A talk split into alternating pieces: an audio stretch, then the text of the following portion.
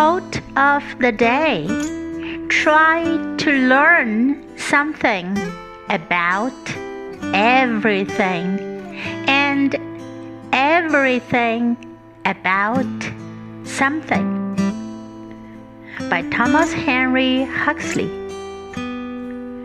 Try to learn something about everything and everything about something. Word of the day Learn.